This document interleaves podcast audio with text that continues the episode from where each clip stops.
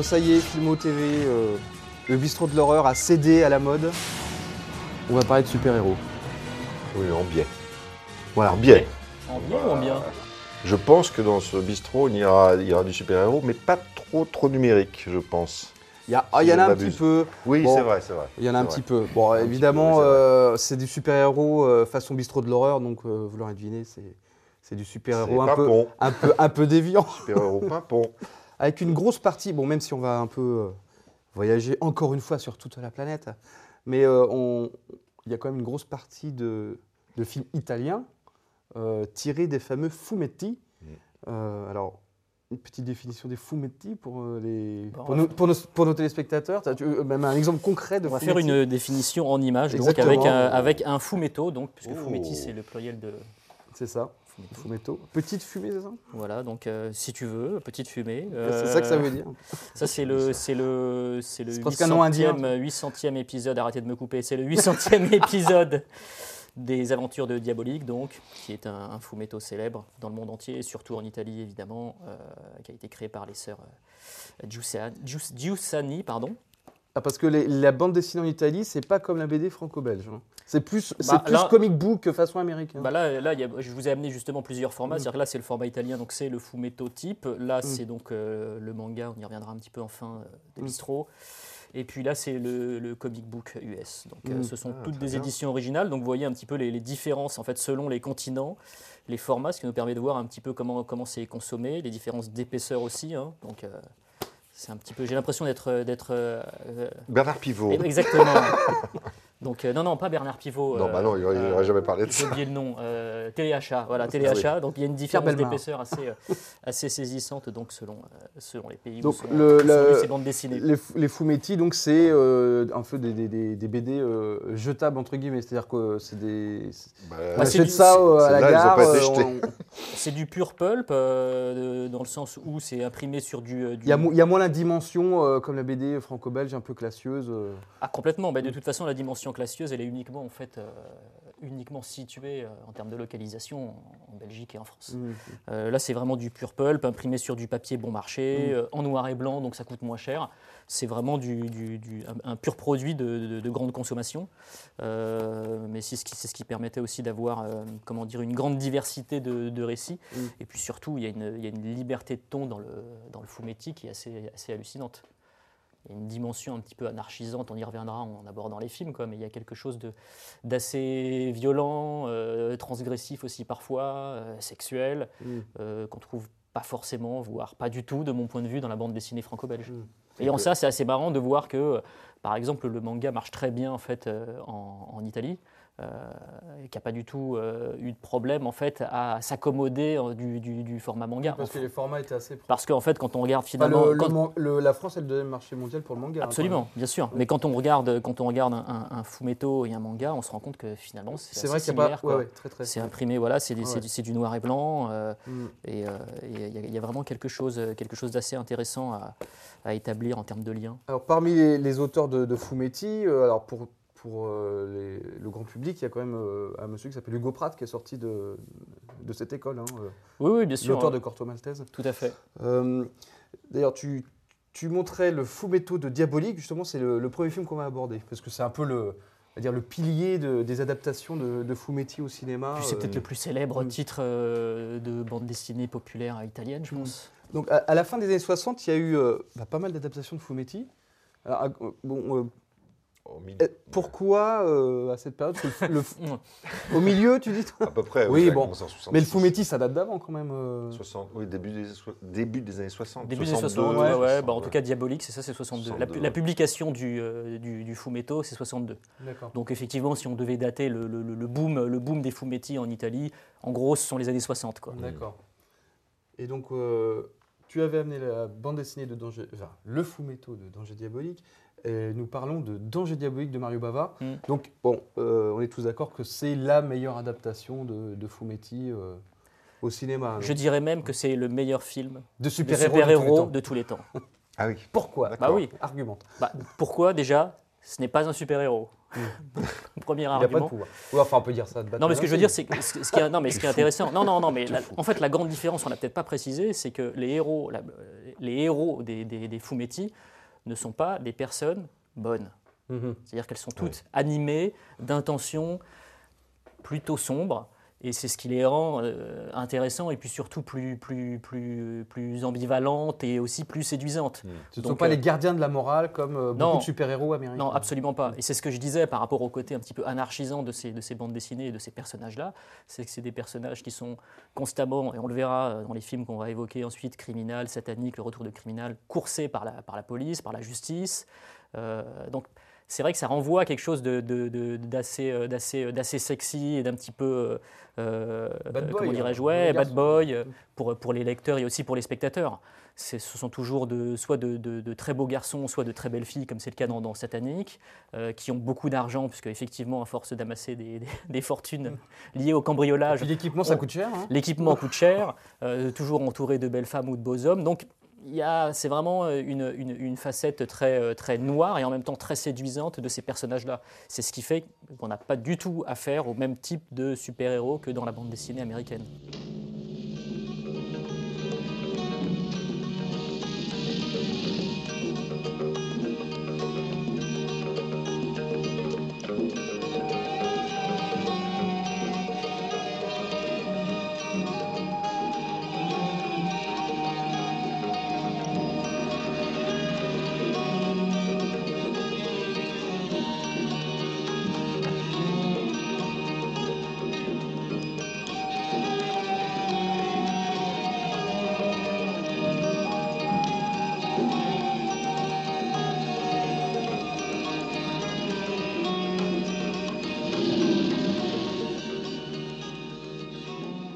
Bava, il était déjà connu quand il a fait les Dangers Diaboliques. Bah, il avait, Ah ouais. il avait déjà, il avait lancé le Giallo euh, quelques années auparavant. Quoi. On est en, là, on est en 67, Huit. 8. euh, oui, en 60, il a fait le Masque du démon, donc le premier classique du, du cinéma gothique euh, fantastique italien, qui a lancé le genre fantastique en Italie. Et puis, il a, il a lancé aussi la mode du Giallo avec euh, Six femmes pour l'assassin.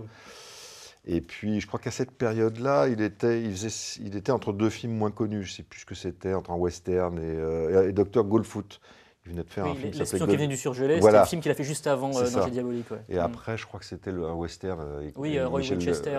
voilà. Donc il était entre deux films moyens en fait. Mm. C'est-à-dire que et puis entre deux films moyens, il a fait, il a fait. euh, En fait, c'est une, c'est une, com- une commande. C'est-à-dire qu'à la base, le, le Danger diabolique n'était pas pour lui. Le, film, enfin les, droits de la BD avaient été achetés par un autre producteur dont j'ai oublié le nom, et le film devait être réalisé par un metteur en scène anglais, je crois qu'il s'appelle Seth Holt, qui n'est pas très connu, mais qui a fait deux ou trois films, euh, pas mal d'ailleurs, comme Hurler de peur ou Confession à un cadavre dans les années, dans les années 60, en, film en, Angleterre. Et, euh, et le film devait être interprété à la base par Jean Sorel, donc un acteur français qui a fait carrière en Italie, Elsa Martinelli, pareil, je crois qu'elle est plus ou moins d'origine française, et qui a fait aussi carrière en Italie. Parce que c'était une coproduction avec la France. C'est une coproduction euh, franco-italienne, Mm. d'où d'ailleurs la présence de Michel Piccoli dans, Mm. le, dans la version de, enfin dans le film de, de Bava. Et puis finalement, les droits ont été rachetés par euh, Dino De Laurentiis, euh, le fameux producteur euh, italien, qui au même moment produisait aussi un film un peu un peu pop, vraiment au même moment, qui était Barbarella. Mm. Et, euh, et ce qui est drôle, c'est Adapté d'une BD aussi. Aussi adapté d'une BD, dans lequel d'ailleurs il y a aussi John Philippe Lowe Ah oui, qui là, joue dans euh, qui fait l'ange dans Barbarella, ouais. voilà, qui fait l'ange dans Barbarella et qui joue Diabolique. Et, euh, et ce qui est marrant, c'est qu'en fait, Bava, qui était connu pour aussi pour tourner, euh, faire des, des films super avec peu d'argent, en fait, n'a utilisé que le sixième ou le cinquième du budget que Dino De Laurentiis lui avait alloué. C'est-à-dire que euh, De Laurentiis croyait euh, en, Di- en Diabolique parce que la BD marchait Hmm. et euh, le Fumetti marchait. Il lui avait donné une grosse somme d'argent et Bava n'a utilisé que le sixième. En Ça, fait, ça lui fou. pas arrivé souvent à Dino De Laurentiis, qui Bah était non. plutôt habitué Ah bah non, non. des mecs qui dépassaient le budget ça, et, et des gros Tu problèmes vois, de tournage. Les mais... problèmes qu'il a eu avec d'autres films par après, je pense, je sais pas pourquoi je pense à ce film, à, à L'Ouragan, qui est un film catastrophe Ah oui. des années 70, qui avait coûté un pognon fou, qui était un nanar, et qui, euh, enfin bon, bref. Et, euh, et du coup, je crois même qu'a- que, que, Diabolique a eu, du succès et que, évidemment, De Laurentiis a proposé euh, de faire la suite euh, à Bava qui a dit non.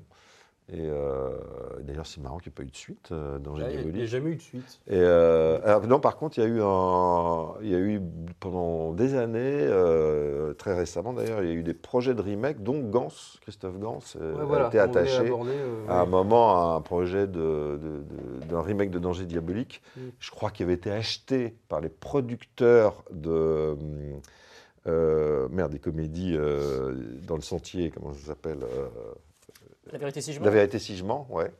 Et euh, puis je crois que ça, c'est- je crois que c'est eux qui avaient racheté les droits aussi. et, Il y a eu euh, une série télé ça. en Italie récemment. Ah, il y a- ah bon, Il y a eu une d'accord. série télé récemment, je crois qu'il date de 3 4 ans, quelque chose comme ça, euh, produite, par, euh, produite par Sky. Et, euh, et je ne l'ai pas vue, donc je ne pourrais pas, je pourrais pas en parler. Mais en tout cas, c'est une franchise qui est encore très très populaire. Et euh, Christophe parlait de, de- de Jean Sorel et de Elsa Martinelli, qui effectivement étaient euh, un temps envisagés pour, euh, pour le rôle de Diabolique et de, et de. Euh, mais il y a eu aussi eu Alain Delon et Catherine Deneuve. Oui, c'est vrai. Alain Delon et Catherine Deneuve, oui, puisque. Dino De Laurentiis voulait un casting donc franco-italien avec des superstars. Et donc les deux avaient signé. Il y a même des photos, alors ça c'est intéressant, si vous avez le bouquin, le bouquin de, de Tim Lucas sur Mario Bava, Il y a des tests de, de costumes. ah bah il y a des photos qui sont, qui sont incroyables. Alors malheureusement, il n'y a pas de photos de Delon en diabolique, Ouais. ce, qui, ce qui me rend très triste parce que c'était un fantasme. Mais en revanche, il y a des photos de Jean Sorel avec Elsa Martinelli et puis surtout, il y a des photos de Catherine Deneuve en évacante euh, avec John Philippe Lowe. Et euh, enfin, c'est Dino De Laurentiis qui s'est rendu compte que Catherine Deneuve, en fait, ça ne le faisait pas du tout dans le rôle. Mm. Euh, Delon, en fait, le, le tournage n'a pas arrêté d'être euh, repoussé parce qu'effectivement, à force de changer de comédien, au bout d'un moment, Mm. c'était un peu compliqué. Et Delon, à l'époque, avait un emploi du Ouais, temps assez surchargé. Donc, du coup, il a laissé- sa place à John Philippe Lowe. Mais c'est un, un projet qui a quand même mis un petit peu de temps, on va dire, avant de, avant de voir le jour. Et qui est. euh, quand, quand tu évoquais euh, le, le- le- le- le fait que ce film-là ait été réalisé entre deux films plutôt moyens, c'est tout à fait vrai. Et en plus, je pense qu'avec le recul, c'est même quelque part le dernier grand film de Mario Bava, puisque après, Oui, les films sont bons, attention, les films sont intéressants, mais euh, là, c'est oui, un peu le summum, quoi. C'est le que plus classique, j'allais dire, parce qu'après, il y a eu des, des trucs plus. après, il y a eu une âge, dire que la baie sanglante Dogs. euh, ou la, la, la, ouais, les la- sont, sont, sont, sont des, des, sortes de classiques, films, mais euh, plus expérimentaux, Voilà. plus bizarres. Là, ça reste. euh, c'est ça. Puis, c'est très, d'ailleurs, c'est très, c'est très Fumetti, c'est-à-dire que c'est Bah, très, mais les angles de caméra. mais complètement. C'est peut-être le plus Fumetti, le plus fidèle. C'est, c'est- quand tu me posais la question de pourquoi euh, tu penses que c'est l'un des meilleurs films de super-héros, je pense que le mec, Mario Bava, a réussi à Il saisir, il a, a- le- le- a réussi à saisir parfaitement euh, l'essence même du découpage, voilà, du- Ouais, des, des, des fumetti, l'esprit, euh, et le transcender en couleur. Parfait,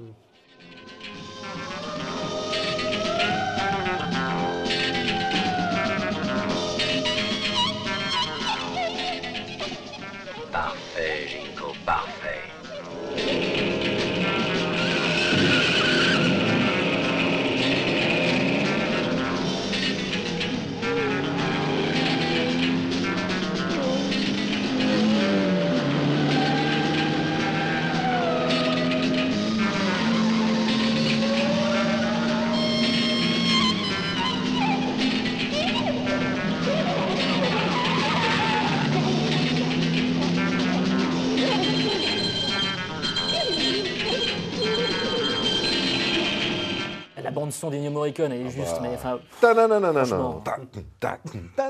le film est incroyable. Le film est incroyable. C'était les Beastie Boys qui l'avaient parodié dans un, dans un de leurs clips.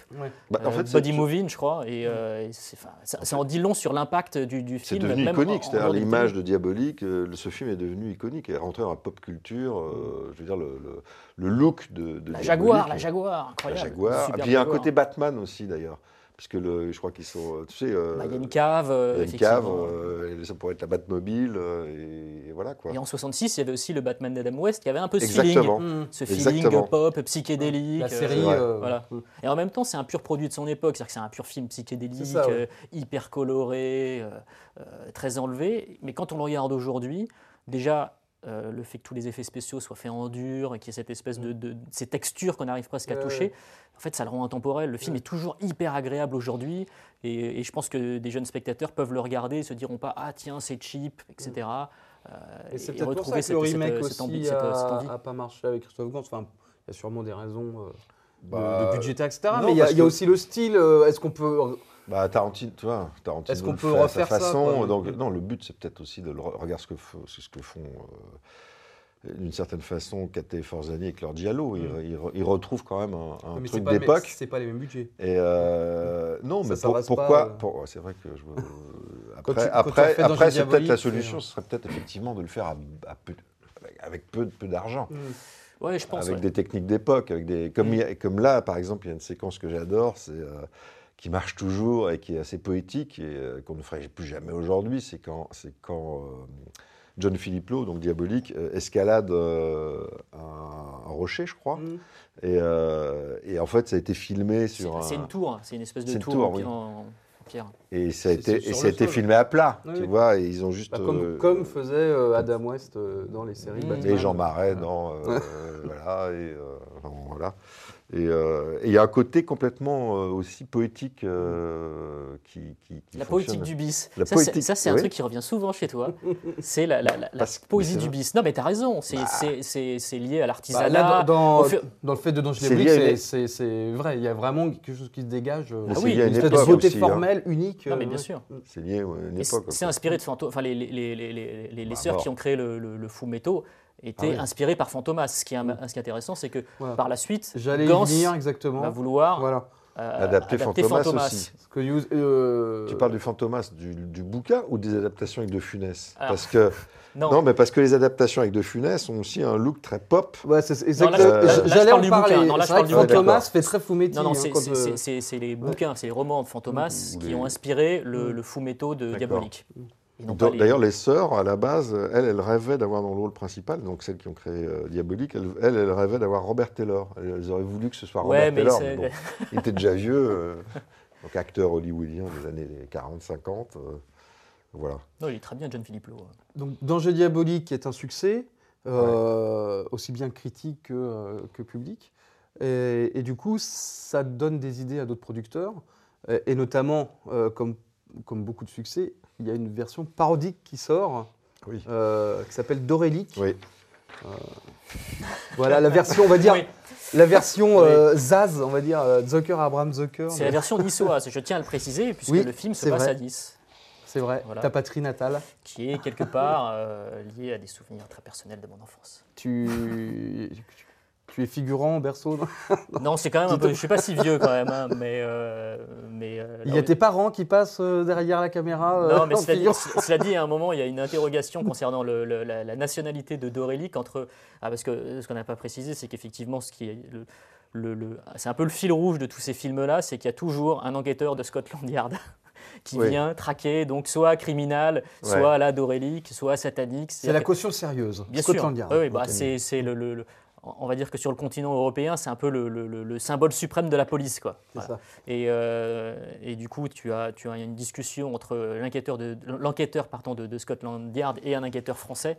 Et donc, euh, celui de, de- de Scotland Yard dit oui. Ah non, mais forcément, Dorélic, euh, vu qu'il est très, euh, vu qu'il est très fin, vu qu'il est très, euh, comment dire, très, très adroit, il doit probablement être britannique. L'autre dit non, non, son inventivité, il est forcément français. Donc, Mm. euh, voilà, c'est c'est un gag à l'italienne qui n'est pas Et forcément euh, le- drôle, mais L'enquêteur de Scotland Yard, c'est Terry Thomas.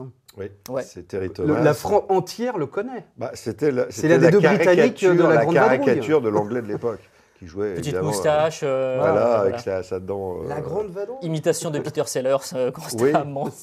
Bah oui, oui, euh, la Grande Vadrouille, le, le- je crois qu'il jouait dans le tour de. euh, C'est merveilleux fou volant, je crois, dans, dans, dans enfin, Mmh, bref, oui, oui, tout à fait. oui. qui a joué dans 50 000 films Ouais. euh, anglais et qui, euh, qui était l'anglais de service dans les films, dans les co- coproductions européennes de- des années 60. Euh, et, et, et le, pitch, de- le pitch est quand même assez, assez ronge, assez fou. Ouais. Donc le, le- le- le- le- c'est quoi? C'est qu'il doit euh, euh, il- euh, que Dorélic, donc qui est un sous, euh, on vient d'en parler, Diabolique. diabolique ouais, est chargé d'aller tuer tous les Dupont de France. Ouais.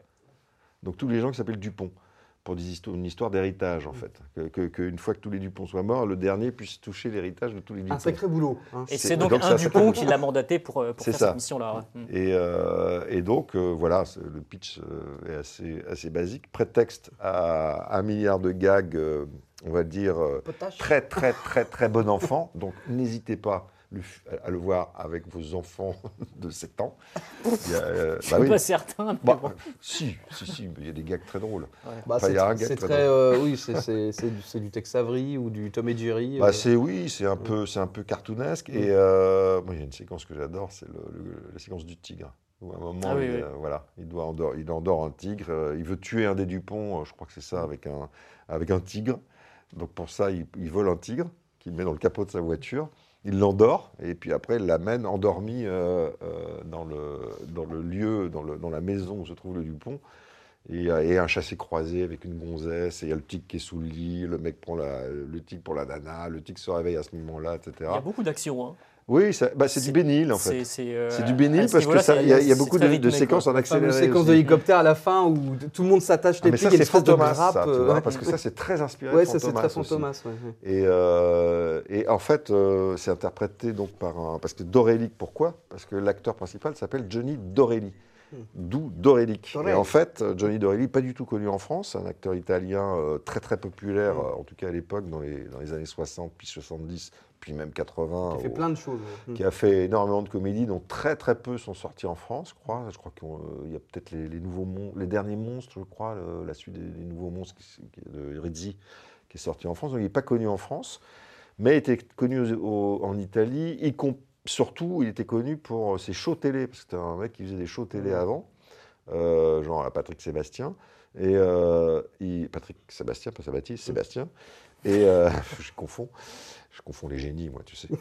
Et, euh, et, et- et en fait, je- il a créé le, le- personnage de, si je ne me trompe pas, de, il a créé le personnage de Dorélic dans un show télé, euh, dans un de ses shows télé. Et ça a été adapté après au cinéma et ça a été boosté. euh, le film a été boosté par une BO que je- dont je suis. C'est fou parce que la BO de, de, de, de, le thème principal, moi je l'avais dans une compile de easy listening euh, de, de musique de film italien, mais je ne Mhm. savais pas que c'était en rapport avec ce film que j'ai découvert pour le, le bistrot. Et la, et, le- et la musique a été un carton absolu en Italie et a permis de booster le film. D'accord. Arriva la bomba, Mm. arriva la bomba. C'était Ah, le- ah. c'était le D'ailleurs, tube je de l'été. demande officiellement au monteur de, de faire le raccord entre ma chanson ça. et la vraie chanson. Attention, arriva la bomba, arriva la bomba. Arriva la bomba che scoppia in bomba? Ah, ah, si tratta di me. Dai reggiti forte che spacco le porte?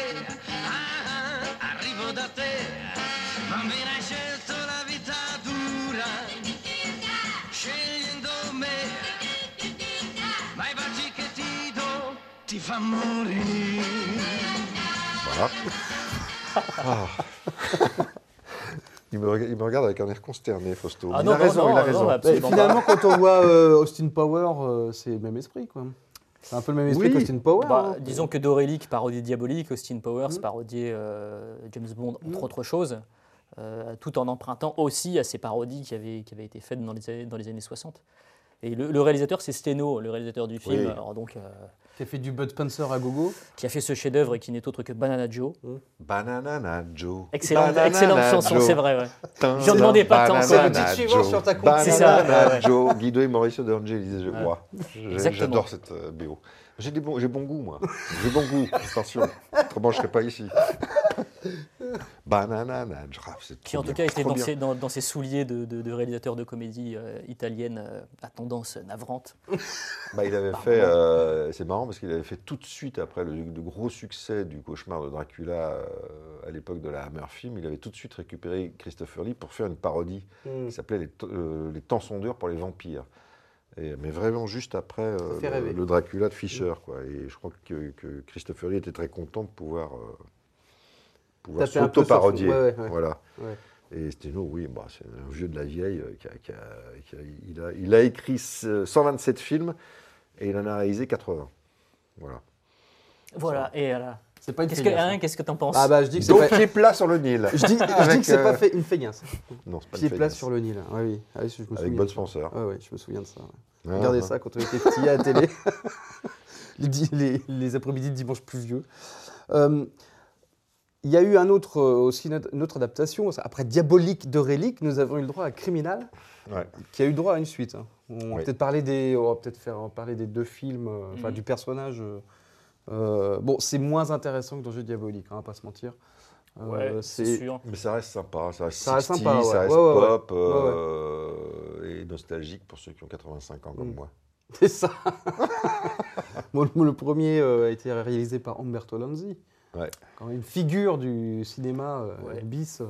Qui a moins de style, que- qui a, qui a des thématiques, mais qui a moins de style Ça visuel que c'est un Bava. bon réal. On, on oublie souvent parce que par Cannibal Ferox. Ouais, alors, il- il est- il est pas son meilleur, il- il- il- non, mais il est surtout connu pour ses films de cannibales, Oui. mais il a, il a, il a tâté, il a tâté de Il a tous tout les fait. genres. Il a- C'est Mm. ça qui est Il a incroyable. c'est tout fait. Il a fait ah, du mais tout western, du film de guerre, d'espionnage, du film de guerre, du film historiques, euh, du polar. tout- En fait, il s'est adapté au mode. On a, a- a souvent dit euh, ce genre de choses-là en parlant de certains artisans du, du, du cinéma bis, mais lui, je pense que plus que tous les autres.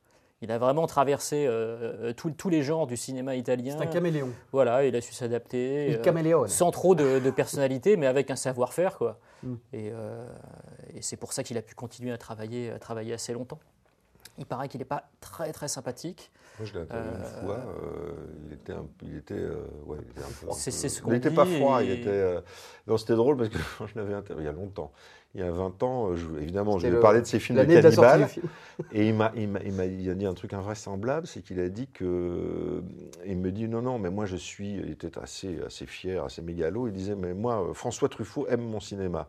Je dis que. Alors, qu'est-ce que c'est Il est fou. Et en fait, paraît-il, ça je m'en souviens pas, tout ça parce que. A priori, c'est- c'est- il il y aurait dans une séquence de l'argent de poche de François Truffaut, à un moment, un plan dans une des chambres des enfants, parce que le film est interprété Mhm. par des mômes, une affiche d'un film de Lanzi qui est affiché au mur. Et donc Lanzi a dit Truffaut me rend hommage. Bien sûr. Et je pense que c'est, ça doit être un hasard. Oui. Alors que, contra- alors que, alors par contre, ce qui est vrai, c'est que Tarantino est un vrai fan de Mm. Umberto Lanzi. Oui, ça c'est moins, c'est moins étonnant. François Truffaut. non mais évidemment. non mais je dis ça parce que en fait, dans, et je m'en suis aperçu euh, dans, dans, dans, dans- dans Criminal, euh, c'est que il y a un truc que j'adore dans, dans- dans ce premier Criminal, c'est la toute fin qu'on ne spoilera pas, mais qui, qui se termine. C'est-à-dire qu'il y a une fin. Tu crois que c'est fini, en fait, il y a un petit rajout. Et c'est, C'est non, c'est une fin en, en- en BD. C'est-à-dire Mm. qu'en fait, il, il re- il rejoint la, la- la- le, le, le- je crois que c'est un Fumetti aussi. Bien sûr, euh, ouais, ouais, voilà. absolument. ouais. Donc il rejoint Fumetti et le fini, ce film se, se termine avec des cases de, de Fumetti et ça rajoute une, une- une- une fin qui n'est pas celle que tu croyais. Mm. Et, le, et le fait d'in- d'incorporer comme ça des cases de BD, je crois que c'était assez neuf à l'époque. Je Mm. ne sais pas si c'était lui. Je pense que c'était peut-être Lanzi le premier qui a fait ça. Mm. Et Tarantino a, a- Il faisait vraiment a le refait pont ça, entre les deux médiums. ça par la Mm. suite, lui, dans. Je pense qu'il a fait ça dans Kill, dans Kill Bill, c'était un film d'animation, c'était de l'animation, je crois. Ouais, mais... il y a des séquences d'animation. c'est une séquence Mais d'animation, enfin- mais moi ça se rapproche plus. enfin, Ça, me- ça me rappelle ce que voulait faire euh, Walter Hill sur Les Guerriers de la Nuit, Oui, qu'il a fait ensuite dans, sa, de- C'est dans, vrai. sa- dans, sa- dans son director's cut, mais qui est raté, Ouais. où il voulait faire des transitions en bande dessinée. C'est ça. Parce que c'est un, passionné de comic book, effectivement, Walter Hill. Il n'avait pas pu le faire sur la- la- la- le Ouais. premier montage des Guerriers de la Nuit. Techniquement, c'était pas possible. Euh, Enfin, techniquement, je pense que c'était plus la production qui voulait peut-être pas forcément. Et, euh, et il l'a refait dans, dans, dans, dans, dans- dans- donc dans le nouveau montage Guerriers de la Nuit, qui est pas, qui est pas, qui, Et qui- il qui est a- pas top au niveau justement de ces transitions-là, mais il y avait cette envie. Et, euh, Il l'a fait dans son dernier film, hein, Revenger, absolument, ouais, ouais. qui est tiré d'une BD dont il a écrit le scénario. Et le film, il y a euh, des transitions Ouais. de cases. euh, Et là, c'est intéressant, c'est dessinée, que tu vois en fait le- le- le- toute la porosité et le côté un peu euh, multimédia qu'il y a Mm. en fait entre la bande dessinée et le cinéma qui finissent Mm. par se recroiser euh, à travers les yeux et les envies d'un metteur en scène. Quoi.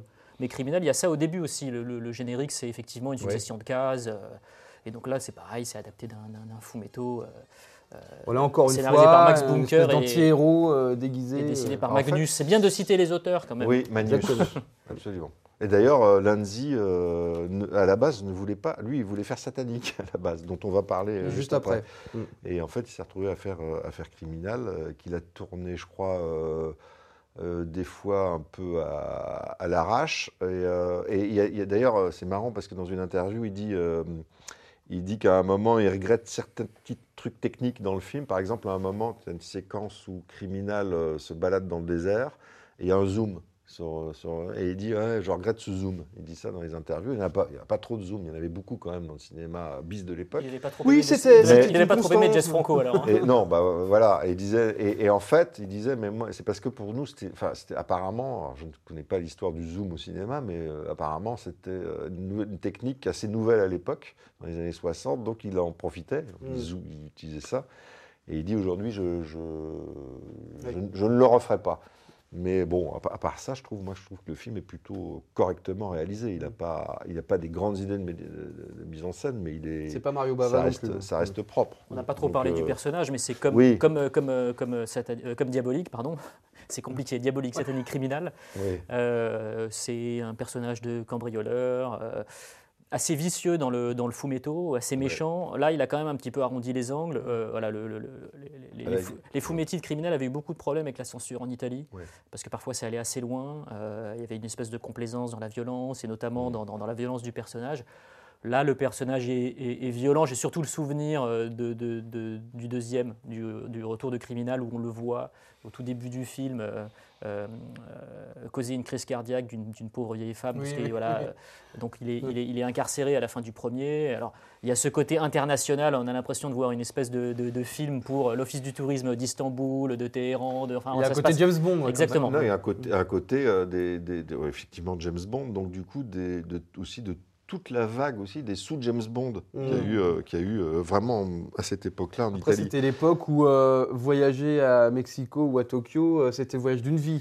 Bah les, les jeunes Oui, générations puis- ne peuvent pas comprendre. Bah, non. mais euh, Ouais, puis- et puis il y avait ça- ce côté très exotique où les gens n'étaient pas ça, habitués à voir. Ça, euh, c'est- c'est le, côté exotique euh, qui est effectivement lié, lié à ces histoires. Mm. Mais le personnage est moins méchant qu'il ne l'est dans la bande dessinée. Mm. Et, euh, et dans le deuxième, voilà, pour, juste pour reprendre ce que je disais, il est, il est, donc, il est revenu en Angleterre. Il est toujours effectivement. euh, Ouais. il va être en tout cas coursé par, euh, par, par la, police, euh, la police britannique.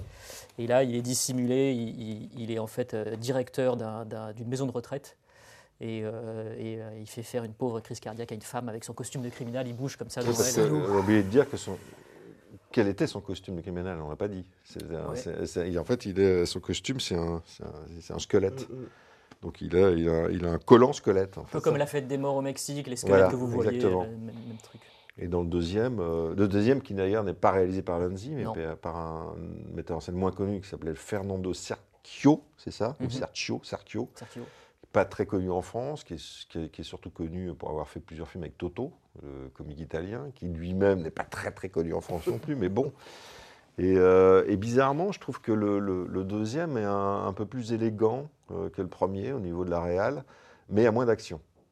Bon, Alors, par moins contre, dans le deuxième, les, un- les cases de BD sont vraiment incorporées. oui, euh, exactement. ouais. Alors que la le premier, c'est juste à la fin. Et là, Là, ça ils ont transition, ils-. Voilà, ils ont, ils ont, il a- comme tu disais, comme, comme a fait Walter Hill après dans, Mm. dans Warrior. Warrior. donc, euh, Comme fera donc- Frank Miller avec Sin City, où Voilà, il pousse, où il pousse ça, le délire après, encore voilà. plus loin de Ouais. l'adaptation case par case. Quoi. Mm.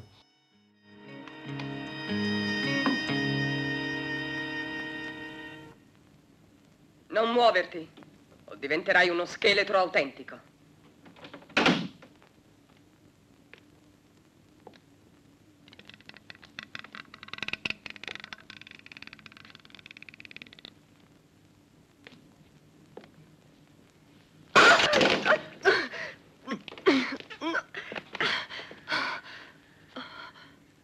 Dov'è la carta che era nella statuina? A me Criminal non fa paura. Mi conosci? Chi non ti riconoscerebbe quando te ne vai in giro vestito con quell'uniforme? Vantaggi e svantaggi della pubblicità. Ti ho chiesto quella carta. Perché non te lo togli quel completino da trapassato? Saremmo più a nostro agio, non ti pare? Niente luce.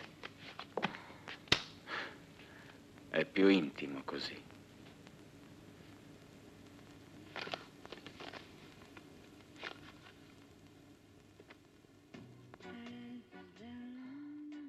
Bon, alors, les, les fumettis, ce ne sont pas que des super-héros, enfin des super-héros, des héros ou des anti-héros euh, masculins, il y a aussi des nanas. Donc, euh, par exemple, il y a Satanique. Alors, cette euh, demoiselle, euh, elle aussi, est masquée, euh, n'est pas très gentille. euh. Et elle est pas très Et il a eu jolie. droit à son Elle- adaptation Et elle n'est pas très jolie au début. Voilà, Mm. ouais, ouais. Donc là, ce qui est marrant, c'est qu'on on- on- on croise aussi euh, des thématiques de, de- de- de- de cambrioleurs, de, voleurs un petit, peu, un petit peu vicieux et pervers, avec euh, la figure du savant fou. euh, plus tard, dans les, dans les autres films qu'on va, côté évoquer, Dr Jekyll Mr voilà, il Hyde. y a- euh, des personnages effectivement de, de- de savants dans des, dans des laboratoires, tout ça, etc. On, va en croiser après dans Batwoman, tout ça, etc. mais, euh, mais là, oui, ouais.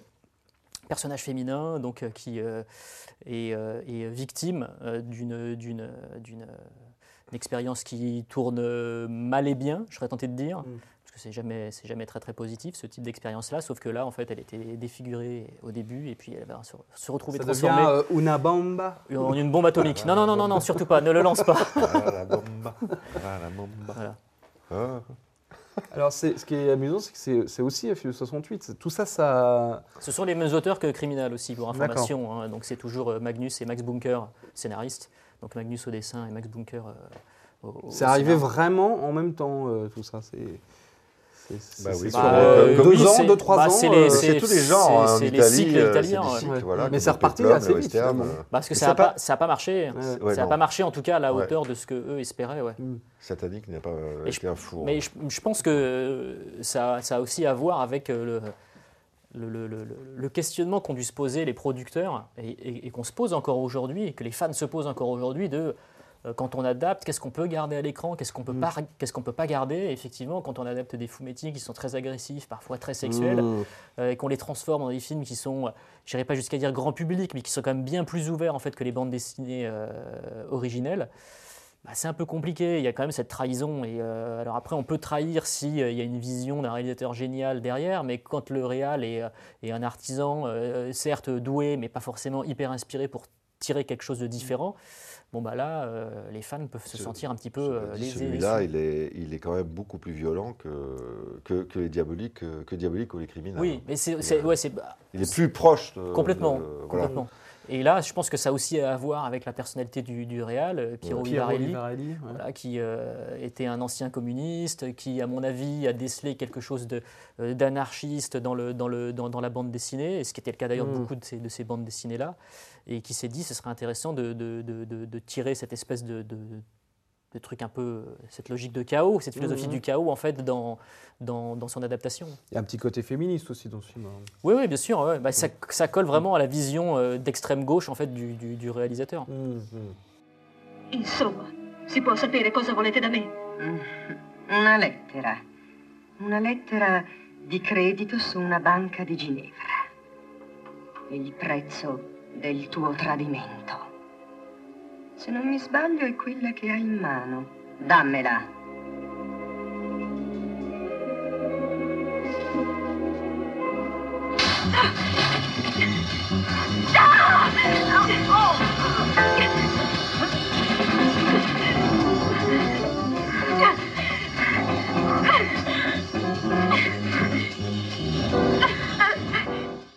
Moi, j'ai été, traumatisé, euh, encore les vieilles anecdotes, mais bon, j'ai été traumatisé par. euh, moi, j'ai découvert euh, ce film, euh, comme je suis plus âgé, par les photos que je, que je voyais dans, les ma- dans un magazine qui s'appelait Crépi, dans les années J'allais- 70. j'allais J'avais dire 12 ans. C'est sûr que c'est pas Creepy, parce que Creepy, Ah, je, crois que c'est un, Creepy. je crois que c'est un magazine, magazine sur le, le Creepy. Non, Non, creepy. Creepy, comment tu prononces Creepy. Creepy. Je suis nul en anglais. Et, euh, et j'avais été traumatisé à en faire- au point d'en faire des cauchemars par une, un une photogramme du film qui avait dans, de satanique, où, on la voit à un moment quand elle est défigurée et Mhm. qu'elle s'apprête à tuer euh, un, mec avec une hache, je crois, ou euh, une, arme, euh, une arme blanche. Et cette photo, elle a des grands yeux, elle est défigurée.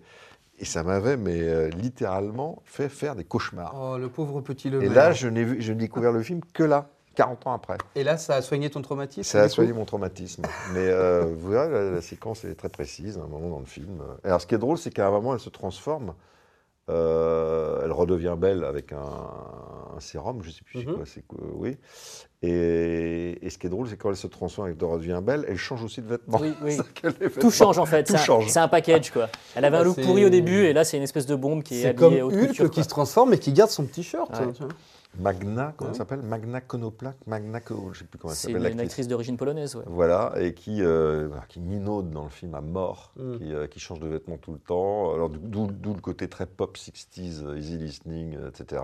Et euh, qui déambule en, voilà, avec une très belle séquence quand elle est vraiment en satanique vers la fin du film, je crois. Il y a une séquence de striptease, je crois, qui est très très belle aussi.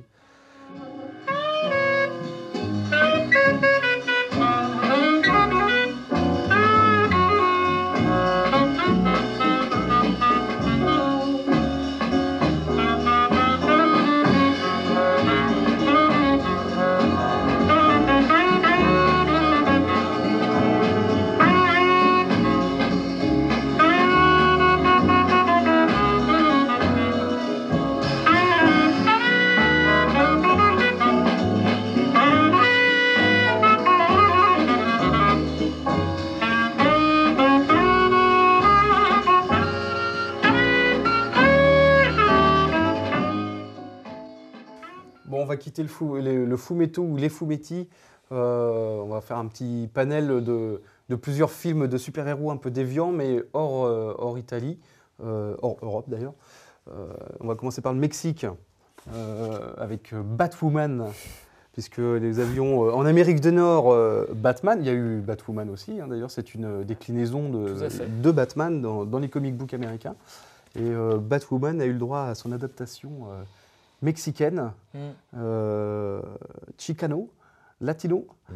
euh, avec euh, ce film de, euh, René Cardona. de 68. René Cardona, grande figure du bis mexicain, qui a réalisé 145 films, euh, dont quelques-uns sont arrivés en France. Euh, alors je confonds toujours le, le- parce qu'ils sont fils Ah, aussi, tu confonds avec Junior. hein. euh, avec René Cardona Junior, et chacun a, a- a une carrière incroyable d'une centaine de films après chacun, 145 en tout cas pour, pour le père, et qui a fait, euh, je sais plus, il a fait, alors, je sais plus qui a fait quoi, il a- entre Guyana, la secte de l'enfer. euh, Ça, c'est Junior. ça, c'est euh, le mystère du triangle des Bermudes, c'est Ricardo c'est Junior.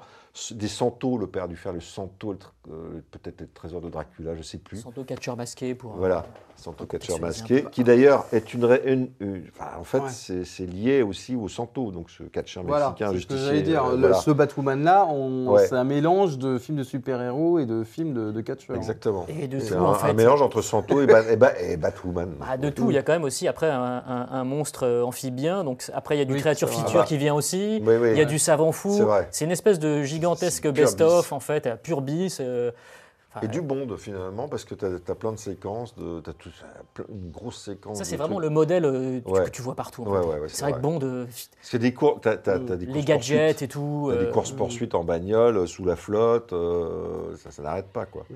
Mais euh, ça n'arrête pas, c'est pas non plus Michael Bay, hein, c'est, c'est plus posé, tu vois. Enfin, le grand choc, c'est surtout quand on voit, C'est euh, quand on voit Batwoman en bikini. Ça, Ouais. c'est quand même le grand choc parce que c'est très drôle parce qu'elle a des tenues parfois très, très couvertes. Mm.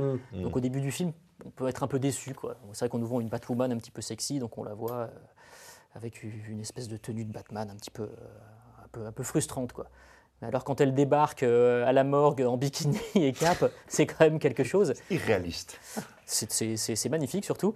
Et, euh, et là, on est dans une pure euh, iconographie pop. quoi. C'est-à-dire que cette espèce de, de gonzesse euh, déguisée en Batman, en bikini, euh, qui n'a pas l'air de- de- de- d'inquiéter qui que ce soit. D'ailleurs, enfin, ça ne choque personne Ah bah, qu'elle soit en bikini normal. à la mort. mais normal, quoi. crois. C'est-à-dire qu'en fait, Elle travaille avec le gouvernement. sa couverture, c'est qu'elle est catcheuse. Ouais, ouais.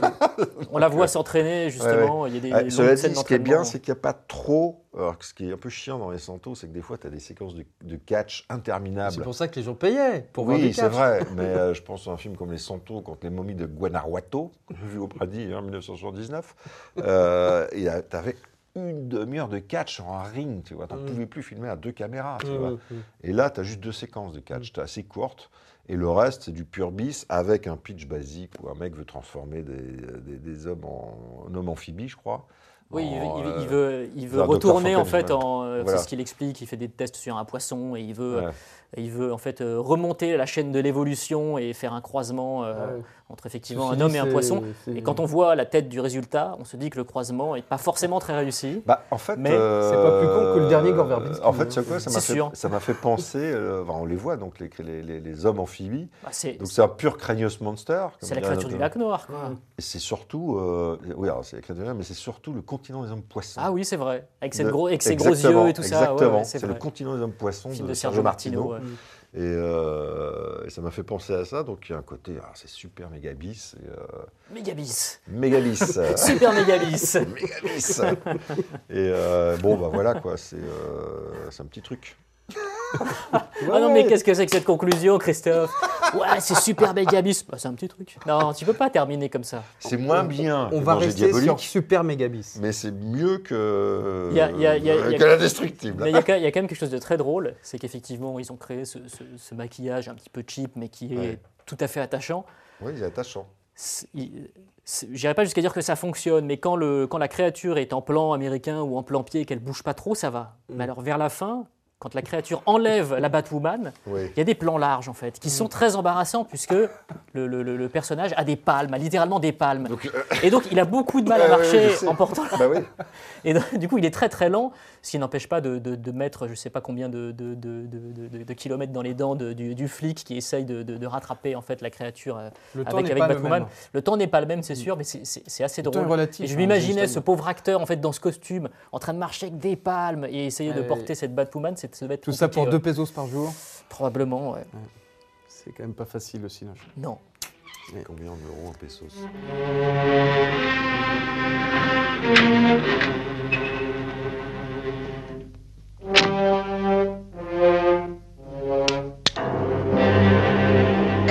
¡Quietos!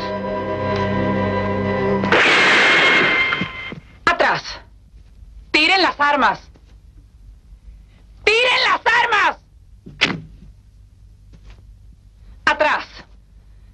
Llamaré a la jefatura para que vengan por ustedes.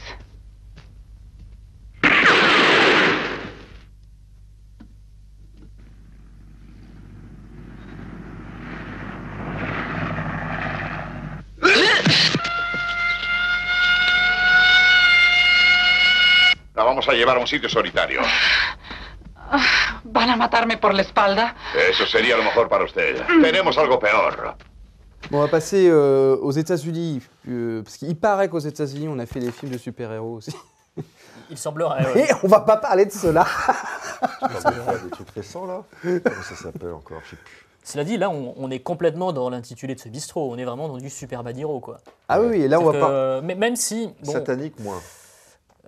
Ouais, moins. Mais, mais Ouais. là, c'est finalement, c'est un personnage euh, un peu, un peu trouble. Alors, mais- l'indestructible, hein, on parle de C'est ça. l'indestructible. Film de la fin des années 50, enfin milieu des années 50. Oui. D'un- Une heure et quart, film de drive-in. D'un mec qui s'appelle Jack Ball, bah, pas du tout connu, Jack Bolexfen. Euh, alors il a réalisé C'est un, trois- médicament, ça, non il a, il a- il écrit, il écrit tous les noms en phonétique, il faut le savoir. Et il est comme Marlon Brando, il a des espèces de notes partout en phonétique. Mana- tu sais- Jack Bolexfen.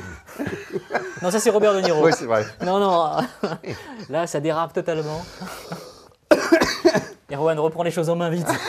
Vite, vite. Ça me fait rire. Vite. Deux, deux minutes de dé- trois minutes de dérapage a, sur une fait, heure. qui ça a va. réalisé, il a, il a réalisé, euh, je sais pas, attends, il faut que je regarde mes notes, trois films. Mais il a, il- C'est juste pour dire ça que tu te fais un torticolis là? Dont, films dont, et il, a- il en a quand même écrit 22, dont le fils de Dr. Jekyll et la fille de Dr. Jekyll. Voilà, qui sont deux gros Ce nanars qui, des ce qui est 50. cohérent avec le film qui nous intéresse là, parce qu'on a absolument. encore affaire à une histoire de savant fou Ouais. qui est là mixée une histoire de mafieux, euh, de règlement de compte et d'un mec qui est en fait tué. Euh, et j'irai pas jusqu'à dire qu'il n'est pas, il est pas, il est pas coupable, puisque lui-même baignait dans de sales affaires, mais on va dire qu'il méritait pas forcément de passer euh, sur la chaise électrique. Bon, c'est, du, c'est du, une relecture de Frankenstein quelque part. hein. Frankenstein, c'est du pré-shocker, on en parlait la Ah, fois. exactement. Pré-shocker de Wes Pré-shocker Craven. de Wes Craven. Le, ouais. film de Wes Craven. Ouais. ouais. Oui, parce qu'il y en a ce condamné euh, finalement qui devient une espèce de surhomme. euh. Mm. Et qui retrouve en fait, euh, et qui, qui renaît euh, Grâce à au courant, l'électricité. grâce à l'électricité. Mm, 287 000 volts, pour être précis. Ah. c'est ça. Et du coup, euh, du coup, Et après, ça, il sème la terreur. ça, ça- ça le rend, ça le rend super puissant à tel point Ouais. qu'on essaye de lui, de, lui, de lui planter une aiguille et que l'aiguille se casse en fait. C'est ça. Bah, à la fin, il l'attaque au bazooka, hein, d'ailleurs. Ah, mais à la fin, Il la l'attaque au bazooka, au lance-flamme. euh, à la fin, c'est Michael Bay. Hein, Ouais. attention. Ah, et, ça se, et ça se termine dans une, dans une centrale électrique Ouais. avec de très beaux plans de maquette. Oui. Euh, et effectivement, comme le dit. euh, non, j'allais dire la fin du film. Non, mais il y a- là. Non, mais par contre, ce qu'on peut dire pour, euh, pour le cinéphile averti, c'est qu'il y a une séquence dans le Bradbury Hotel de Los Angeles qu'on retrouve dans Blade Runner. Il y a quasiment le même plan, d'ailleurs, en contre-plongée, avec la verrière au-dessus, le, Mhm. le vaisseau publicitaire pour les colonies passe là, dans Blade Runner. Vous avez exactement le, quasiment le même shot dans le- dans l'Indestructible. Donc, Enfin, c'est euh, pas- 40 Moins ans avant. bien euh, réalisé que. que- Je te trouve Oui, un peu mais dur là quand même. Non, mais c'est- rigolo de. Bon, c'est un, c'est un hôtel qui a, euh, qui a été très utilisé pour le cinéma, on le sait. Oui, je vois, je vois ce que c'est. Mais bon, voilà, ça fait toujours plaisir de voir euh, le même plan euh, Tu veux 35 dire ans que, avant. euh. que, que, que Ridley Scott aurait rendu hommage à. à- Bah, à- c'est ce que disait Umberto Lanzi. Et euh, n'oublions pas quand même ce magnifique acteur dans le rôle principal, donc Lon Chaney, donc l'homme qui se réveille, euh, qu'on réveille et qui va se venger de, de ceux qui l'ont trahi en les, en, en les, Mhm. en les retrouvant, en les tuant un par un. Et euh, et- il y a quand même un souci avec Lon Chaney Jr., c'était quand même l'acteur le plus alcoolique d'Hollywood à l'époque. Et, euh, Pourtant, il y en avait, hein. Et il y en avait, non, mais il y en avait qui tenaient à l'alcool. Je veux dire, John Wayne et Lee Marvin, ils ont toujours tenu à l'alcool. Lui, non. Et ça se voit dans le film. Oui, mais ça marche que- parce que c'est un Bah, personnage qui- exactement. qui, est un peu, Exactement. qui est toujours un peu sonné. donc Exactement. C'est-à-dire le réveil, quand on Bah le ouais. réveille d'entre les morts, il Bah se réveille, il marche comme ça. Ça marche. Mais en fait, il joue pas bourré. du tout. Ah Il est, il est bourré. Et d'ailleurs, euh, euh, euh, le, le- le- le- par contrat, par contrat, il ne, il ne- Il devait dans pas certains de films, y compris dans ça, il exigeait de ne pas avoir de dialogue à partir de certaines heures de la journée, parce qu'il ne pouvait plus les dire. Ce qui est le cas dans le film. Ce qui est le cas dans le Mm. film. Il parle quasiment pas. Et, euh, et parce, pourquoi? Parce qu'il était bourré. bourré. Donc, quand vous regardez l'indestructible sous cet angle bourré, c'est assez intéressant. Mais, mais ça fonctionne parce que le personnage a une dimension pathétique qui Bah oui, est, qui inhérente, inhérente au rôle. Parce que c'est un, ouais, C'est un- c'est- c'est un pauvre mec. c'est un euh, qui- zombie bourré. Bref, c'est un Un mec qui, s'est retrouvé dans une salle à faire et C'est qui, une est- qui est métaphore mort. sur les alcooliques, alors, ce film. Non, non, mais en tout cas, ça, pour, le, pour le coup, euh, la méthode de, de, de Lon Chaney était parfaite. Quoi. Parce que Lon Chaney Jr., donc le fils du grand Lon Chaney, plus grands acteurs du cinéma, le plus grand acteur du cinéma muet, je- moi, j'ai jamais compris euh, je- que ce mec soit devenu une star. Euh, Je trouve qu'il a jamais eu de charisme. Il ressemble à un plombier zingueur. euh, Comme, comme, Nagy. descriptif. C'est vrai. Tu Il vois. a- et le mec, il a joué le loup-garou, il a joué dans, dans- dans- dans tout. de- Enfin, c'est lui qui a joué le loup-garou, le premier dans les films anniversaires dans les années 40. Et il a eu une grosse carrière dans le cinéma fantastique alors qu'il est totalement transparent. Mm. Et il, a, il a- il a réussi à tourner 150 films, mais je pense qu'il a tourné euh, parce que c'était le fils de Lon Chaney. euh, il s'est fait un nom comme ça. Mais, euh, pff, mais là, il est, il est, il- je ne sais même pas si- si- s'il était conscient qu'il était en train de tourner un film. Roadblocks were thrown up to catch the cold-blooded killer the hysterical girl had described. Each squad kept reporting back to central headquarters, and each of their stories was the same. So far, none of them had spotted the car the killer was driving.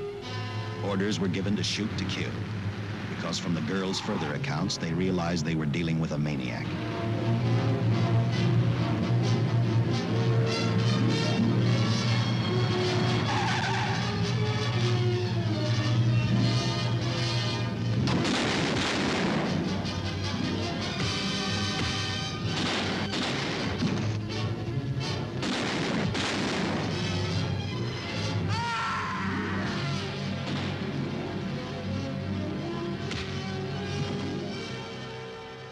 On a pour vous euh, un Takashi Miike, euh, Alors, c'est Zebraman. deux films un peu. On va faire deux Alors, on va films commencer. On va commencer. on va commencer par. peu- C'est un deux peu- films un peu. euh, qui envahissent un peu le cerveau. on va dire ça comme Bah, ça. le, le- oui. Alors. C'est-à-dire euh, que là, on change de, on, on- on- on- on change d'énergie. Bah, là, déjà, on, a- on, on était dans l'indestructible qui était on change posé. d'é- on change d'époque parce que là, ce sont, ce sont deux films beaucoup plus récents. Mais Bah oui, oui. on va commencer par le Zebraman parce que l'autre est, est, je trouve, est un peu, enfin, est, est un peu à part. ouais. Ouais. Mais c'est euh, c'est ça. Mais euh, Zebraman 2, euh, donc la suite de Zebraman, logiquement. Mais bon, avec Takeshi Miike, on ne sait pas. Euh, là, par contre, j'ai l'impression que, bon, tu vas me le dire, parce que tu es plus spécialiste, que ça participe vraiment d'une espèce de tradition du, du super-héros de manga euh, japonais, euh, Oui, super- totalement déviant, totalement délirant. euh. Oui, super-héros de, de- des séries télé type tokusatsu, Ouais, ouais. pour employer un terme un peu technique, qui veut dire à effets spéciaux, donc une série télé qui englobait plein de, de- de- de héros d'origines diverses. Euh, il y avait effectivement des héros euh, comme Ultraman, qui est un des plus connus. euh, qui Il y a fait- XOR, Power Rangers, tout ça. Oui, alors après, il y a eu. Alors Power Rangers, attention, c'est américain. Hmm. Attention. Ah, Mais il y a eu, il y a eu effectivement ce qu'on appelle euh, les, su- fait. Super Sentai, les, euh, les Metal Heroes, enfin plein de, plein de personnages différents. Et, et, Takashi Miike rendait hommage à travers le premier Zebraman à, à- à ces séries télé-là. Euh, par ailleurs, il y a toute une dimension méta dans Zebraman 2 qui, comme tu l'as dit, est donc une suite, mais qui se passe dans le futur. Euh, à, Zebra, 2025. voilà, à Zebra City, euh, le personnage de Zebraman a, on peut dire, perdu de sa superbe, puisque les premières images du film, on le voit en train de sortir ses poubelles. Donc il y a une petite critique Oui, de- oui. de- du, du- du- du- du cirque médiatique. La voit- normalisation du voilà, super-héros. ouais. où on lui demande, euh, on lui demande des aberrations comme vas-y fais-nous ton geste type euh, Zebraman, euh, oui dis- dis- dis-nous euh, que tu adores ce, ce magazine, enfin le, Mm. le truc classique. Moi ça m'a rappelé le nombre de réalisateurs de cinéma fantastique qui sont obligés parfois de poser avec un fanzine. Oui. Ça me fait toujours marrer. Je me dis mais je ne ferai jamais ça moi en fait faire une espèce de promo pour un truc que tu connais pas. Bref lui on lui demande de faire ça, euh, il le fait pas cela dit. Et, euh, et pour revenir sur la dimension méta, euh, c'est devenu donc euh, une légende, le personnage de Zebraman. C'est pas un personnage de fiction, donc c'est quelqu'un qui a vraiment marqué l'histoire du Ah, Japon. alors, c'est une mise en abîme parce Voilà. qu'on en tire Et des dans- chansons, des. C'est ça. Et dans le futur, il se rend compte en fait que son, son personnage, puisqu'il est, il est donc projeté dans le futur, Mm. son, son, son, son, son- son- son personnage, donc s'il était lui quand il revêtait en fait le costume de Zebraman, la justice en noir et blanc donc, Mm. euh, a tellement marqué en fait le, le- le pays qu'il est devenu une icône pop, Mm. qui a eu une série télé euh, inspirée de, de- de- de- de son personnage, et il rencontre euh, d'ailleurs l'acteur qui l'incarnait lui dans la série télé. Et, euh, et en, en termes de scénar, c'est pas con, puisqu'il y a justement une, une- une technique qu'emploie euh, le personnage qui incarne Zebraman à l'écran, que va reprendre le vrai Zebraman Ouais, ouais. pour à la fin euh, tuer l'extraterrestre. ouais. euh. Technique qui est très drôle, qui consiste donc à manger son ennemi, littéralement, mais à le manger. Comme ça. Donc voilà, il y, a- il y a un truc scénaristique qui est plutôt, qui est plutôt marrant. Après, il y a, il y a ce, ce délayage qui est un peu constant dans le cinéma de Mickey, qui peut être plus ou moins digeste selon les univers. Suivant les films. Voilà, il moi, a quand même fait des super films. Mais ce que, ce que je trouve assez dingue, c'est que la même année, on est en 2009, 2010, pardon, euh, Takashi Miike, j'allais dire le mec, par- pardon, je dis souvent le mec pour parler des réalisateurs. Takashi Miike réalise effectivement Zebraman 2 et en même temps, voilà, il fait une nouvelle version des 13 assassins d'Aishikudo, euh, Sortie d'Assassins, qui est un film qui est plutôt classique. Mm. Donc c'est un, c'est mec encore. C'est quelqu'un qui est capable de faire euh, un, un, un- un simili remake d'un, Kobayashi comme Harakiri et à côté de faire des films beaucoup plus, beaucoup plus délirants. Il a cette espèce de, de, Bah, de- capacité. On rejoint quoi. ces réalisateurs italiens qui étaient capables de passer d'un film de guerre à un western. Et il est, euh, et il est, et il est eff- effectivement, et il est complètement euh, dans la tendance. C'est-à-dire que c'est, c'est- il suit les modes Ah bah, comme les euh, japonaises. Comme le réalisateur italien. Ouais, finalement. ouais, bien sûr. Et c'est pour ça que euh, au début de Zebraman, on a, on se tape, je sais pas, 5-10 minutes de J-pop avec une starlette. C'est un peu, euh, ça, c'est sauf un peu que- pénible sauf ça dans le que- c'est un peu que- pénible. ouais, mais ça, ouais. re- après, c'est aussi une idée de scénario, ça revient ouais, ouais. après. Mais, euh, Mais il y, a des trucs, il y a des trucs quand même super dans le film. Il y a, des trucs il y a des chouettes. trucs complètement fous, notamment tout le combat de la fin avec une Ouais, espèce de, bébé euh, extraterrestre géant. Là. Oui, ça, c'est Bah, le design des extraterrestres, ça, ça, a dû lui plaire, ça. Le design des extraterrestres, je suis sûr que tu as aimé. Bah, c'est entre, entre c'est une, une, une version blobesque de Godzilla, j'allais dire. oui, ça ressemble détruit aussi à un ourson Haribo. Ah oui, c'est ça. Moi, ça m'a fait penser à Ah, ça. Ça, ça, ressemble à une espèce de Un gros bonbon, Haribo. euh. Voilà. euh, dévoré. Un monde qui lâche un P d'ailleurs. Moi, je suis fasciné par Mickey parce que le mec, il a quand même fait 102 films en 25 ans. Il a commencé il y a 25 ans, il a fait 102 films. Donc le mec, il turbine à fond, il tourne plus que les réalisateurs de porno en France pour les films en trois jours. Et il fait, et au milieu de ça, il fait des, oui, il fait des, des films super classiques comme Harakiri. Et au milieu euh, de ça, il est donc euh, en, en- en- en sélection officielle à Cannes cette oui, année. voilà, oui. Voilà, donc En 2017, euh, avec, avec une adaptation de manga, parce que c'est effectivement la grosse tendance au Japon depuis quelques années. Donc Ouais. c'est un mec qui est dans la tendance et, euh, et qui fait quand même partie des réalisateurs aussi qui, euh, lorsqu'ils sont sélectionnés à Cannes, ne viennent pas. il en a donc Bah, a pas le rien temps. à foutre. Il n'a pas le temps. Ouais, il n'a pas le temps et puis c'est pas c'est pas quelqu'un qui a un- qui a un- qui- qui a de l'ego en tout cas à ce niveau-là, mais euh, mais je pense que il a il a conscience de son travail c'est quelqu'un Mm. qui, qui, qui- qui est complètement dans le marché, qui vit par et pour le cinéma Mm. et, euh, et qui gagne à mon avis beaucoup d'argent. dans Zebraman, on retrouve son acteur Sho Aikawa Ouais, Sho Aikawa. euh, de la trilogie de Dead or Alive. ouais, ouais. mm. D'ailleurs, la trilogie de Dead or Alive qui se termine hein, dans le troisième à la fin comme un film de super-héros. Ah oui, oui, après ça part. euh, Ça part, euh, c'est la destruction de la planète. Voilà, hein, c'est ça. mais oui, oui, Sho Aikawa, effectivement, c'est un, c'est un, un de ses acteurs fétiches euh, qui a une pure tronche de yakuza et, Mm. et qui a incarné euh, de nombreuses fois des yakuza chez, chez Miike. C'est drôle parce que le personnage de Zebraman à l'origine, c'est un, un professeur d'école. Mm. Donc c'est drôle de voir quelqu'un qui a incarné, euh, incarné genre la figure du, du- du yakuza avec tout ce que ça peut comporter d'exubérance, de gourmette, de costard, bling bling, euh, se transformer en, en professeur d'école qui se transforme ensuite euh, en, en- en super-héros. Terminons-en si tu veux bien.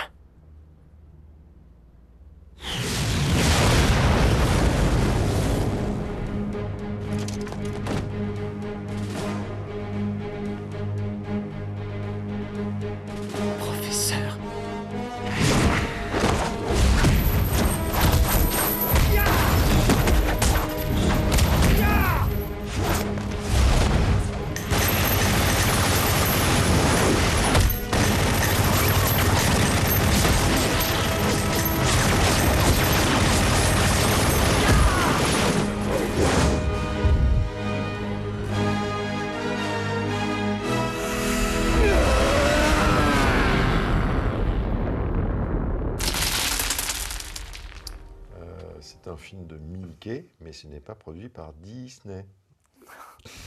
Alors, est-ce que ça, c'est un truc qui maturait dans ta tête là depuis. euh, Non, depuis- je viens d'y penser. D'accord. Je voulais faire une petite blagounette. On va finir euh, par euh, alors un film qui s'appelle Montera, alors qui est euh, Arrêt sur image. autre. De Erwan.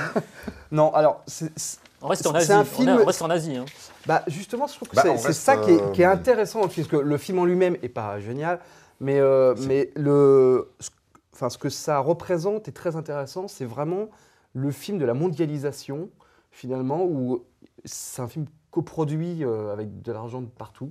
Mm. euh, avec des petites sommes, euh, et qui bah, prend aussi dans la culture mondiale. C'est-à-dire, Il y a du Transformers, il y a du, Ah bah oui. il y a du héros de manga, il y a, Robocop, euh, ça commence au moment. il y a du Robocop, enfin, il y a- beaucoup de Transformers. euh, Ouais, ouais, de- ouais. ouais, bien sûr. Pour ça, je trouve que le film est, est quand même euh, assez comme- intéressant euh, au niveau de, enfin, de, de l'histoire de la production. C'est quand même une coproduction super spé, hein, parce qu'il y a des pays dedans. euh, donc, tu sais même pas que ça existait Non, mais j'aimerais bien quand même vérifier parce que Oui. euh, on annonce la Syrie en, Bah, la Syrie, en coproductrice du Dubaï, film. Malaisie, Syrie, Russie. Donc il y a tout un truc effectivement euh, panasiatique. Euh, Ouais. euh, et c'est, moi j'ai trouvé que c'était assez inspiré justement des, des- des robots japonais, des mechas, tout ça, etc. ça aussi, il, y a, il y vraiment tout Et ça. Il y a du Transformers. Et après, il y, a- aussi. il y a effectivement tout ce qui est à la mode en gros en ce moment. Mm. Il y a des espèces de codes de SF euh, intemporels que le. Que, que- que le Que ça- un, un- c'est un mec qui reçoit des plans pour une espèce de moto, finalement, et euh, il fait corps, il construit avec. Bah, euh, une, euh, avec un son gant pote. en fait. un ouais. gant, c'est l'histoire d'un gant, gant. comment on ouais. appelle Ça ça lui- ça lui- ça lui transmet des un plans. nano-gant technologique qui lui permet de. de se transformer en une espèce de méca, effectivement, de, enfin, des, ces espèces Ouais, ouais. de robots japonais. euh, Montera, c'est un peu l'arme suprême. c'est ça.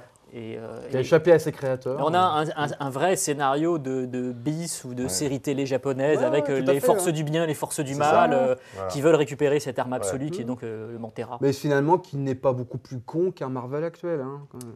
Non, non, bien sûr que non. non, non. C'est dans l'exécution que c'est un petit peu plus laborieux parce qu'il y a moins d'argent, Bah, parce que le de 4 casting n'est pas dément. 4 millions de dollars, donc ça Euh, change des 200 millions. Il n'y a pas les directeurs artistiques, il y a aussi sur les Marvel. Il Non, faut être euh, quand même juste. Parce que les comédiens ne euh, sont pas non plus, euh, sont pas ouais, non ouais, plus voilà. déments. Mais euh, c'est c'est effectivement drôle de voir cette espèce de production euh, mondialiste Voilà. euh, qui euh, va chercher de l'argent un petit peu partout, qui a un cast principalement asiatique, je crois, euh, qui euh, lorgne aussi du côté du space opéra. Enfin, il y a vraiment tout en fait dans le film. Ouais, c'est Euh, une espèce de, de, de un coffre- medley de ce, qui, de ce qui marche, de ce qui. Ouais, c'est le, coffre à jouer d'un gamin renversé dans le salon. C'est ça, exactement. Alors bon, j'ai euh, des robots, j'ai des vaisseaux Il y a une spatiaux. baston euh, d'ailleurs à la fin de, de robots, entre deux, deux robots. Oui, c'est un film euh, de grand voilà. gosse, mais euh, euh, et c'est aussi intéressant de voir qu'on peut faire, euh, grâce aux technologies euh, du 21e siècle, des films finalement avec beaucoup d'effets spéciaux qui sont pas géniaux, mais qui sont pas non plus euh, honteux. euh, pour entre finalement des. Asi- euh, Entre Asylum et euh, les productions Marvel. Ah, ça- c'est un peu plus quand même que Sauf Asylum. Sauf que c'est très premier degré. Oui, C'est-à-dire qu'il n'y a oui, pas oui, ce truc sûr. à la Asylum où Non, non. euh, ah, on va faire du Bah oui, nanar pour faire du nanar. Moi, je trouve que, voilà, je trouve un peu dur. Je trouve que techniquement parlant, c'est quand même un peu plus fouillé qu'Asylum, quoi. C'est là, il y a vraiment le désir, même s'ils n'ont pas le budget, de faire quand même des. Tu l'as vexé là. hein. Non, tu n'aurais jamais mais c'est tu ça vois. je, je, je- je vois ce que, que Alors- le réalisateur voulait quand même mettre une, une, une touche un peu, euh, Alors, euh, toi, finalement, premier Il degré. voulait faire un euh, film il- en fait. Il voulait faire un truc bien.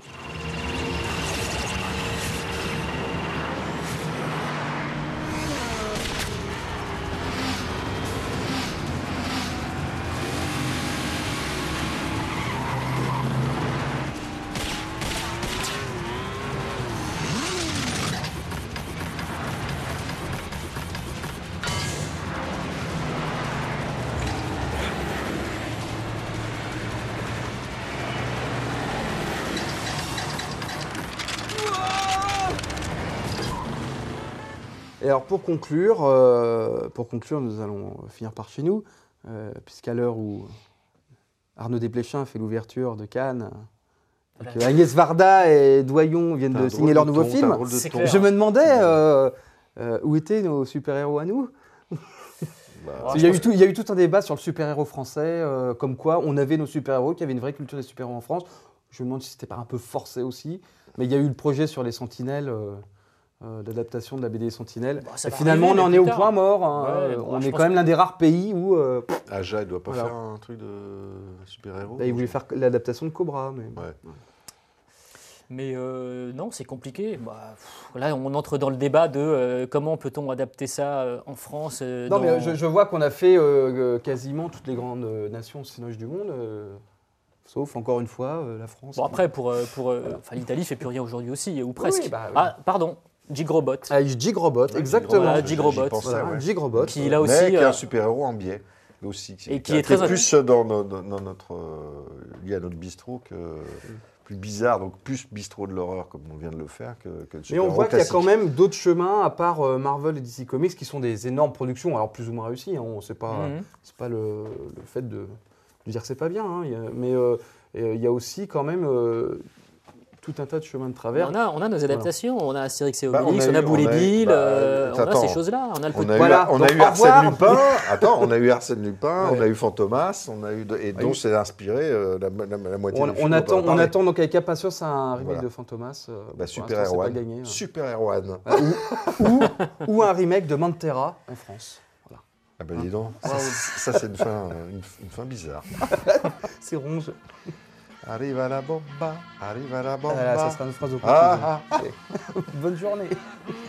Che scoppiere in bomba, ah, si tratta di me, dai reggiti forte che spacco le porte, ah, ah arrivo da te, bambina hai scelto